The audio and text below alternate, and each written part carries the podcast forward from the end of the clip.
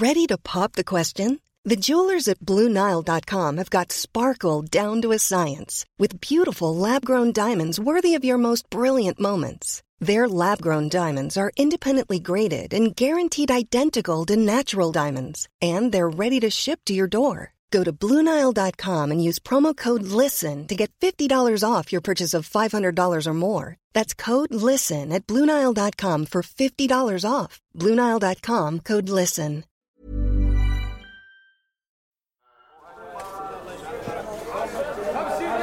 En Arabie Saoudite, les femmes restent sous la tutelle d'un homme toute leur vie. Traumatisées par ce système, de plus en plus de jeunes filles fuient le pays dans l'espoir d'une vie meilleure. Cachées en Géorgie où elles tentaient d'échapper aux représailles familiales, deux sœurs, Wafa et Maha, nous ont reçus pour faire le récit exclusif de leur fuite. Une fuite aux allures d'épopée, racontée par Hélène Coutard, journaliste à Society, avec la voix de Delphine Bouix.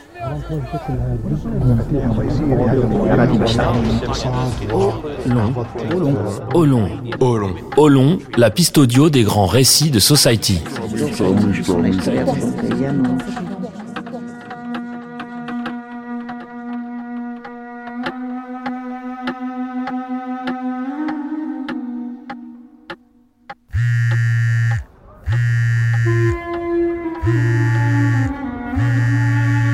Le téléphone sonne souvent au milieu de la nuit. Lorsque cela arrive, il faut quelques secondes aux deux sœurs pour se souvenir où elles sont.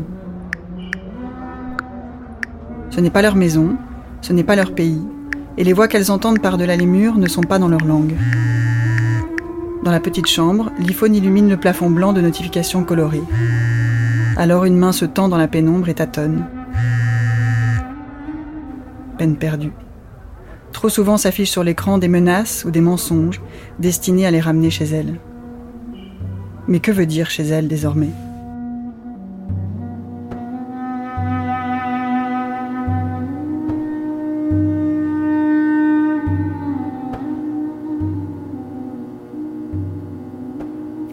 Depuis le 1er avril dernier, après une vie entière de brimades et de soumission aux hommes de leur famille, Wafa, 25 ans, et Maha, 28 ans, ont quitté l'Arabie saoudite pour toujours.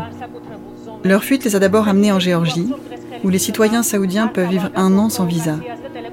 C'est là, en transit dans un présent suspendu, cachés et protégés par des gardes qui ne parlent que géorgien, que les deux sœurs nous ont donné rendez-vous en cet après-midi d'avril. Elles nous reçoivent comme elles peuvent dans une pièce encombrée de quelques chaises au coussin dégarni et d'une télé ayant sans doute connu le RSS. შესაძლოა წუთი წუთზე აქაც საეთერო სტუდიაში ჩემოვიდეს სპეცდანიშვილების რაზმი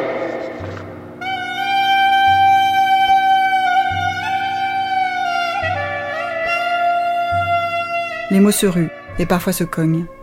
Sans se regarder à la façon intime qu'ont les gens qui ont grandi ensemble de communiquer, elles se murmurent des phrases à moitié prononcées qu'un regard échangé suffit à terminer. Concertation silencieuse. Wafa prend la parole et nous raconte qu'elles ont grandi à Rania, petite ville de 45 000 habitants à 400 km de la Mecque, dans une famille de 10 enfants, et que là-bas, les gens sont très conservateurs. Tous les aspects de la vie sont dictés par les traditions et la religion. Les hommes font ce qu'ils veulent, tandis que les femmes doivent suivre des règles strictes.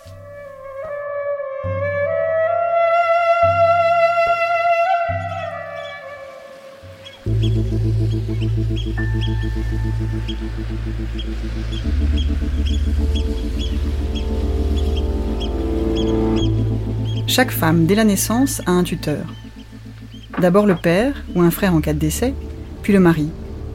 Cet homme décidera de tout pour elle. Son autorisation est nécessaire pour s'inscrire à l'école, aller à l'université, obtenir une bourse, travailler, se marier, conduire, obtenir un passeport, voyager, sortir de prison ou ouvrir un compte en banque. Là-bas, les femmes sont entièrement à la merci de la bonne volonté de leur tuteur. Les saoudiennes qui en ont un compréhensif et progressiste peuvent ainsi avoir une vie agréable et riche. Mais celles qui n'ont pas cette chance vivent dans de terribles conditions. À Rania, chaque fois que Wafa ou Ma ont besoin de sortir dans la rue, elles doivent être accompagnées d'un homme de la famille. En voiture, elles s'assoient toujours derrière lui.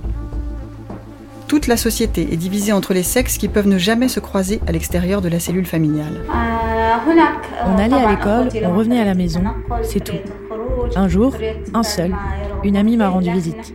Ça a fait toute une histoire. Mes parents ont crié. Elle n'a pas de famille? Pourquoi elle a l'autorisation de venir seule?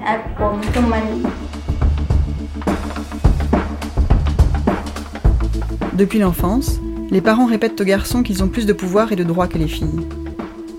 Quand Wafa réussit à l'école mieux que son petit frère, leur mère s'énerve, allant jusqu'à le pousser à battre sa sœur pour lui montrer comment se faire respecter des femmes.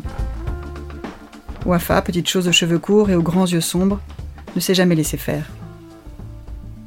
Depuis qu'elle est arrivée en Géorgie, comme pour rattraper le temps perdu, elle s'est maquillée les yeux. Mais on peut encore deviner le regard dur qu'elle offrait derrière son niqab. Dès mon plus jeune âge, j'ai questionné les traditions. Je demandais Mais pourquoi dois-je avoir l'autorisation de mon petit frère alors qu'il est plus jeune? Je trouvais ça absurde. Je l'ai poussé sur des détails, encore et encore. J'étais beaucoup punie. Ça a été une période En guise de punition, les filles sont battues, enfermées, affamées. Parfois devant d'autres membres de la famille. Ce n'est un secret pour personne, mais les sœurs n'en parlent pas, par fatalisme. En Arabie saoudite, une femme battue peut prévenir la police, mais celle-ci encourage toujours ce qu'ils appellent une réconciliation.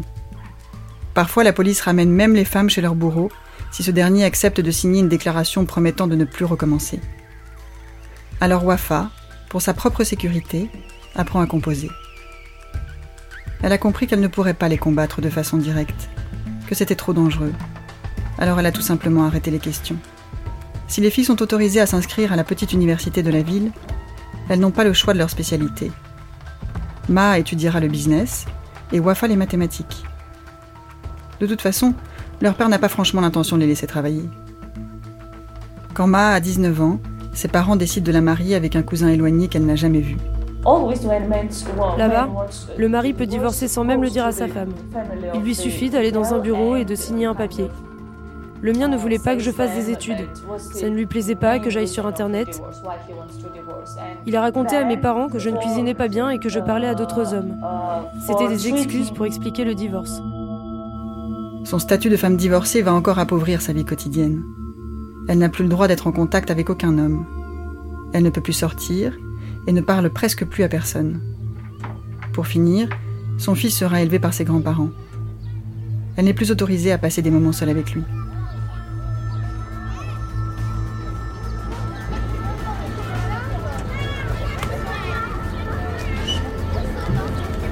Peu de temps après, une autre famille veut arranger le mariage de leur fils avec Wafa, la petite sœur, qui n'a alors que 18 ans. Mais coup de chance, sa mère refuse car elle voulait qu'elle finisse ses études. Du coup, son père s'est emporté quand il a appris qu'elle avait dit non et répondu sans le consulter. Pendant plusieurs mois, Wafa fait le même cauchemar. Son père la marie sans son consentement. Elle se réveille la nuit en pleurant. La jeune fille aurait bien aimé, dans une autre vie, devenir photographe. Pendant des années, elle a pris des photos avec son portable l'intérieur de sa chambre et sa sœur, ses traits fins, son large sourire, ses cheveux épais. Elle n'avait rien d'autre à photographier.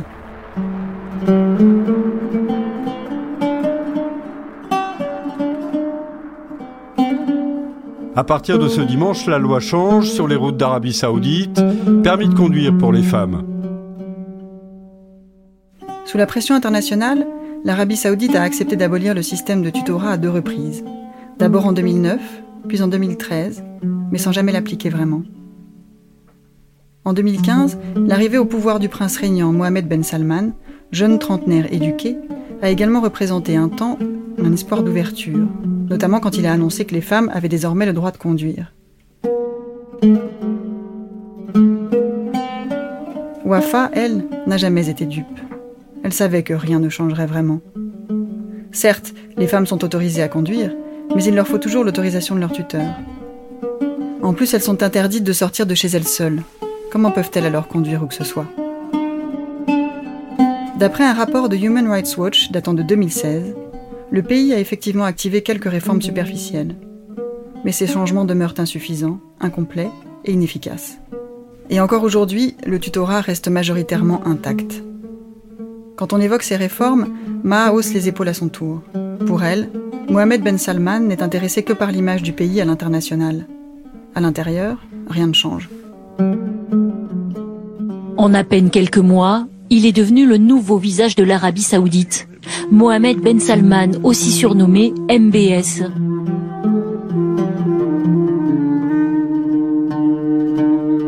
Le dernier coup de pub du prince a eu lieu en novembre dernier. L'Arabie saoudite a nommé pour la première fois une femme, la princesse Rima bint Bandar bin Sultan Al Saoud, fille d'un précédent ambassadeur, au poste d'ambassadrice aux États-Unis. Lors de sa première apparition à New York, deux jeunes filles l'attendaient avec une pancarte. Princesse Rima, votre tuteur vous a-t-il donné l'autorisation de voyager?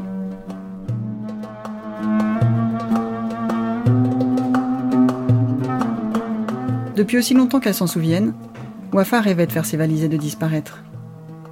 Et quand ses parents ou ses frères la battaient, elle ne pensait qu'à partir.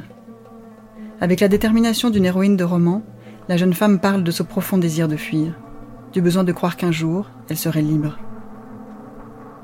En cachette, elle lisait des articles sur les droits des femmes sur Internet. Et c'est ainsi qu'elle a eu la confirmation que tout ce qu'elle vivait n'était pas normal. Alors, en 2014, après la lecture de centaines de ces récits de femmes libres, elle a décidé de partir.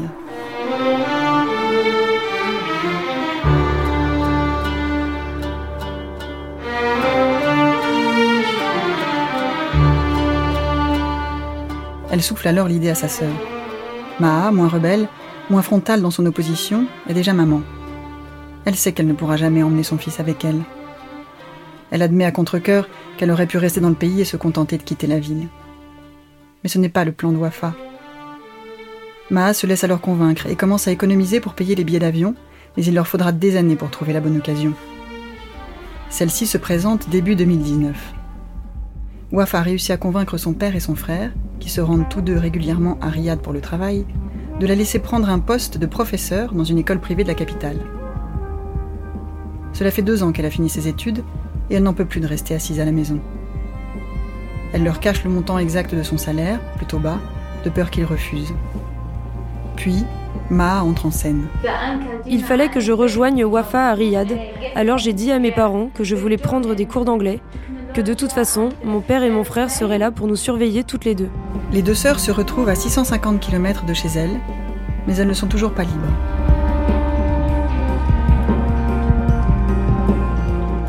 Étape suivante. Les filles doivent réussir à atteindre l'application AppShare dans le téléphone de leur père pour y désactiver le tracking de leurs déplacements. Cette application, utilisée par près d'un tiers de la population d'Arabie saoudite, permet aux tuteurs de surveiller leurs filles ou leurs femmes. Encore récemment, Google a refusé de la retirer malgré les demandes de plusieurs personnalités démocrates américaines. According to Insider, rights groups are accusing Apple and Google of helping to enforce gender apartheid in Saudi Arabia by offering an app called AppSure that allows men to track women and stop them from leaving the country. Dans cette petite pièce en Géorgie, les deux sœurs se regardent. Tout n'est pas bon à révéler des détails techniques de leur évasion. Pour elles, il serait dommageable d'attirer l'attention sur les failles du système. La seule concession qu'elles feront sera de nous dire qu'elles ont réussi à modifier quelques trucs dans l'appli. Ainsi, elles ont pu faire une demande de passeport en toute discrétion, puis aller les récupérer au bureau de poste le plus proche de l'école. Ce jour-là, sous un voile intégral, Maa se fait passer pour sa mère. Enfin, le 1er avril, c'est le grand jour. Leur père est retourné à Rania pour quelques jours, et il ne reste plus que leur frère aîné pour les surveiller. C'est lui qui les dépose dans leurs écoles respectives. Les sœurs s'efforcent de faire comme si de rien n'était. Maa attend que son frère soit parti, puis elle commande un taxi sur une appli et rejoint Wafa à son école. Les deux femmes, qui n'ont sur elles que ce qu'elles ont pu faire entrer dans leur sac à main, achètent des valises et un nouveau téléphone qui ne sera pas traqué par leur père. Puis elles sautent le plus vite possible dans un autre taxi qui est conduit par un étranger.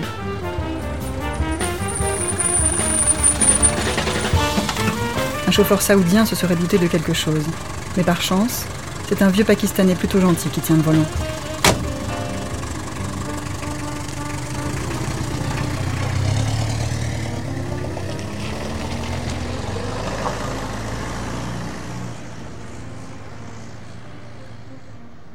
Dans cette voiture les menant vers la liberté, elles enregistrent une vidéo. Les regards sont stressés, mais les sourires excités. Avant midi, elles atteignent l'aéroport international du roi Khaled. Avec leurs quelques économies, elles prennent le vol le moins cher qui part le plus rapidement. Un aller simple pour Istanbul. C'est la première fois qu'elles prenaient l'avion. Mais la peur est encore trop présente pour qu'elles s'en réjouissent. Elles savent que le gouvernement turc peut les renvoyer une fois arrivées, mais elles n'ont pas d'autre choix que de prendre ce risque. Le 1er avril, l'avion se pose à Istanbul.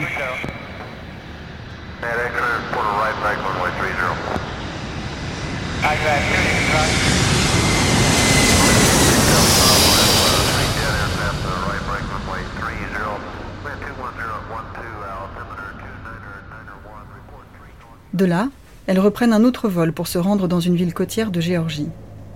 Puis encore un taxi, direction de Tbilissi. Pour la première fois de leur vie, elles n'ont plus à avoir peur du chauffeur. Les sœurs regardent le paysage défiler à travers la vitre. Elles aperçoivent la mer Noire, traversent des montagnes verdoyantes, voient se dessiner des villes au loin. Enfin, elles réalisent qu'elles sont parties.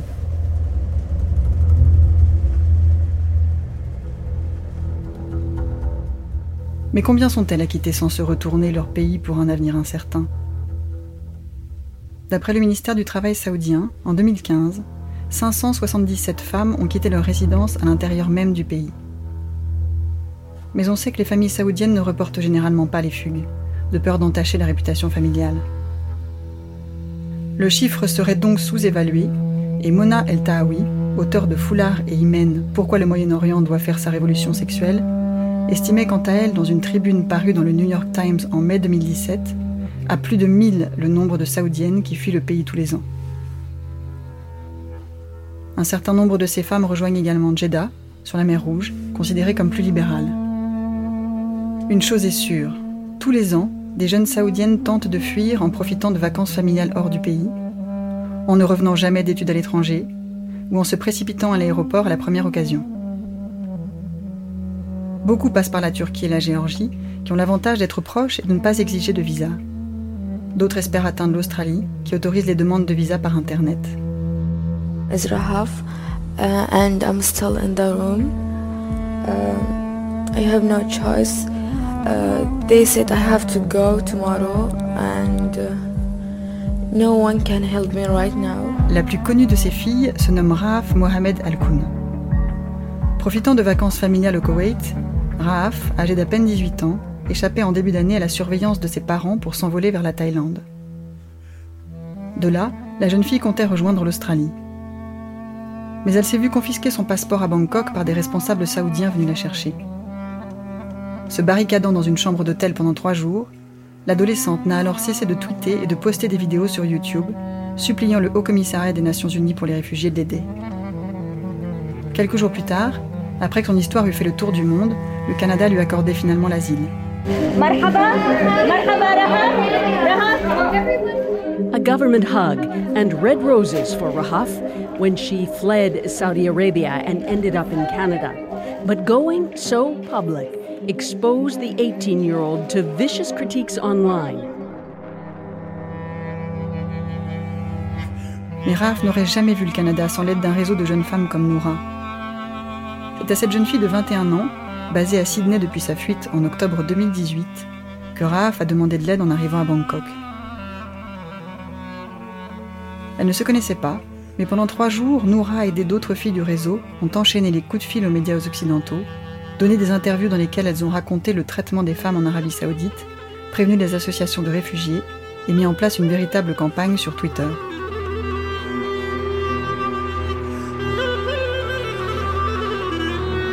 Parmi les institutions mises au courant, l'ONU, Human Rights Watch, mais aussi Taleb al-Abdul Mohsen. Ce Saoudien exilé en Allemagne a créé son compte Twitter en mars 2016 et a directement reçu des messages de femmes demandant des conseils pour quitter le pays. Ce compte est ensuite devenu un site puis un groupe Telegram sur lequel plus de 200 personnes sont inscrites. Généralement, Taleb al-Abdul Mohsen leur donne des infos sur les demandes d'asile, les aide parfois avec la logistique de leur voyage leur conseille des itinéraires moins risqués ou leur indique un refuge où dormir. Une fois, il a même commandé une pizza pour une fille qui n'avait pas de carte bleue ni de monnaie locale. Aujourd'hui, il estime avoir aidé plus de 1000 jeunes femmes. Pour beaucoup d'entre elles, ce réseau souterrain lié par les réseaux sociaux est devenu la chose qui ressemble le plus à une famille.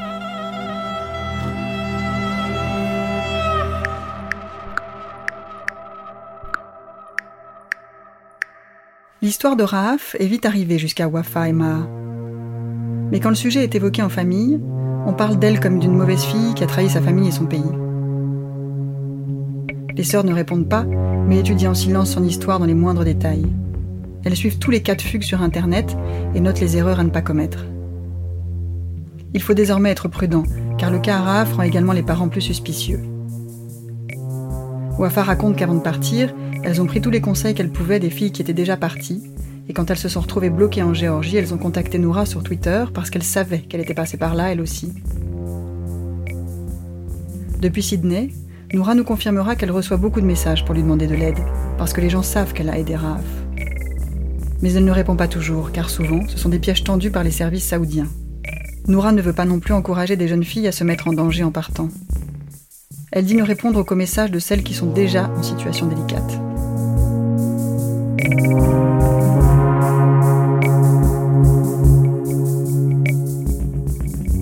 Lorsqu'elle a reçu le message de Maha et Wafa, elle a aussitôt prévenu son amie Safa, arrivée en 2008 à Sydney, et devenue depuis une activiste reconnue contre le système du tutorat. Le mécanisme d'entraide s'est alors remis en marche. Pendant que Taleb conseille aux deux sœurs des refuges et les ambassades susceptibles de les recevoir, Noura et Safa allument la mèche médiatique avec toujours le même but attirer l'attention de la communauté internationale. Le 16 avril, depuis la Géorgie, Maha et Wafa tweetent pour la première fois, racontent leur histoire et demandent de l'aide. Elles s'adressent ensuite directement au Haut Commissariat des Nations Unies pour les réfugiés. Si on disparaît, ce sera votre responsabilité. Le lendemain, elles publient une vidéo en anglais où elles révèlent leur visage et montrent leur passeport. We are Saudi sister. My name is Maha and my sister Wafa. We are in danger. We need your support.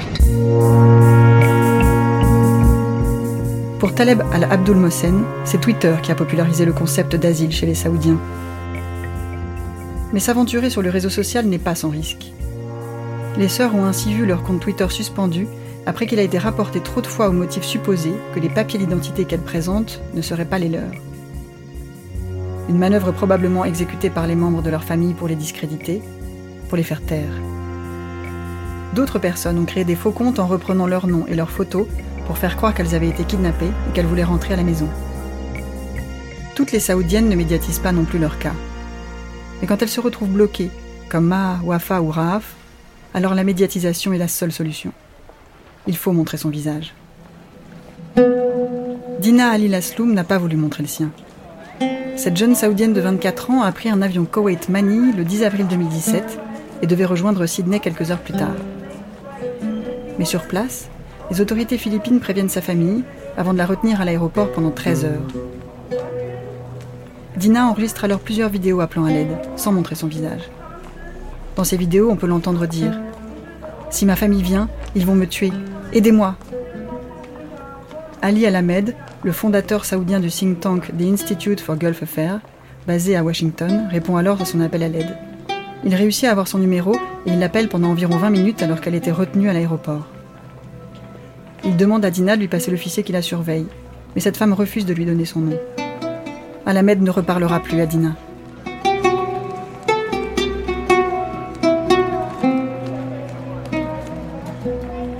D'après le rapport rédigé par Human Rights Watch, Plusieurs témoins racontent avoir entendu Dina crier, avoir vu trois hommes la sortir de sa chambre d'hôtel, l'attacher à une chaise roulante alors qu'elle se débattait, puis la faire monter de force dans un avion pour Riyad.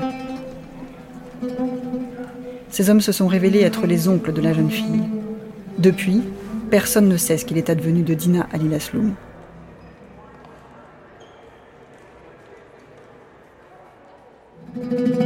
Selon Saafa, Dina a fait une erreur en refusant de montrer son visage. Pour lui, les gens compatissent quand ils identifient une personne. Mais comme on apprend aux femmes à avoir honte de se montrer, elle a eu peur de sa famille. Et ensuite, tout est allé très vite.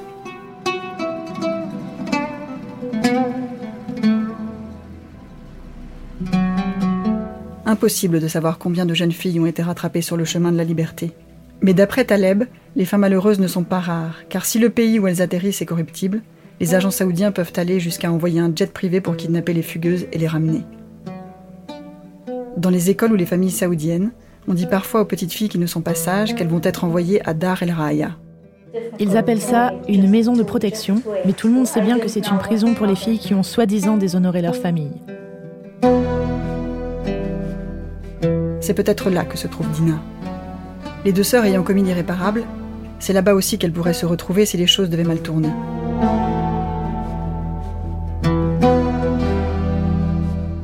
Fin avril, Wafa et Ma apprenaient que des membres de leur famille étaient entrés sur le territoire géorgien et étaient actuellement à leur recherche. À ce moment-là, elles ont utilisé leurs dernières économies pour acheter un billet pour Minsk, en Biélorussie, avec une escale en Hollande. Le but était d'y rester. À l'aéroport, elles ont pu acheter les billets, mais ensuite la compagnie géorgienne n'a pas voulu les laisser monter dans l'avion. Alors les sœurs désespérées ont accepté de demander l'asile en Géorgie.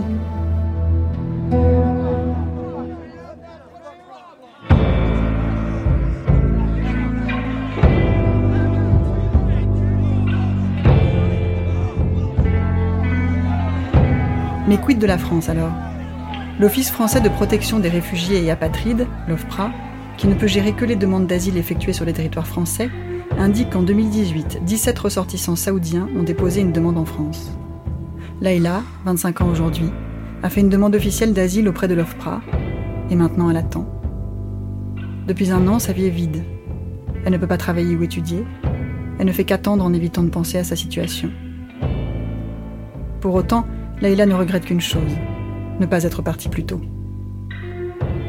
La jeune fille rêve de devenir pilote. Pour l'instant, elle continue son apprentissage de l'anglais sur YouTube.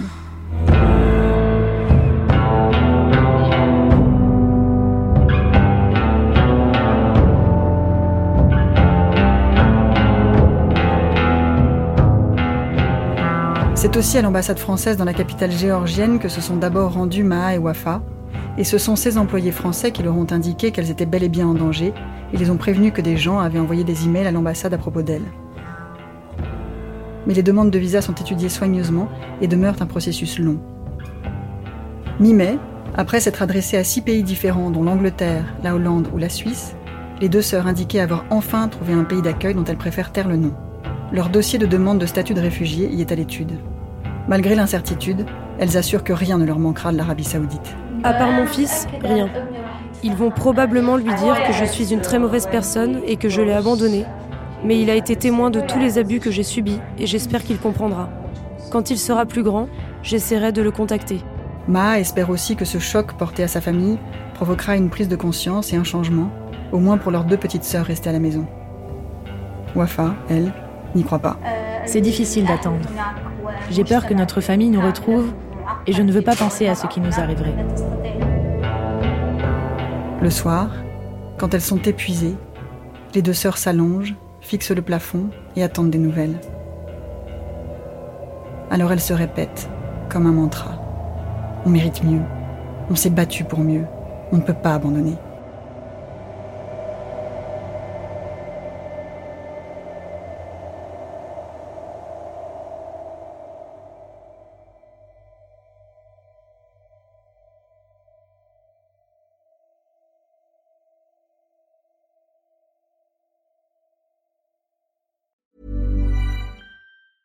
Planning for your next trip? Elevate your travel style with Quince. Quince has all the jet setting essentials you'll want for your next getaway, like European linen, premium luggage options, buttery soft Italian leather bags, and so much more. And it's all priced at 50 to 80% less than similar brands. Plus, Quince only works with factories that use safe and ethical manufacturing practices. Pack your bags with high-quality essentials you'll be wearing for vacations to come with Quince. Go to quince.com slash trip for free shipping and 365-day returns.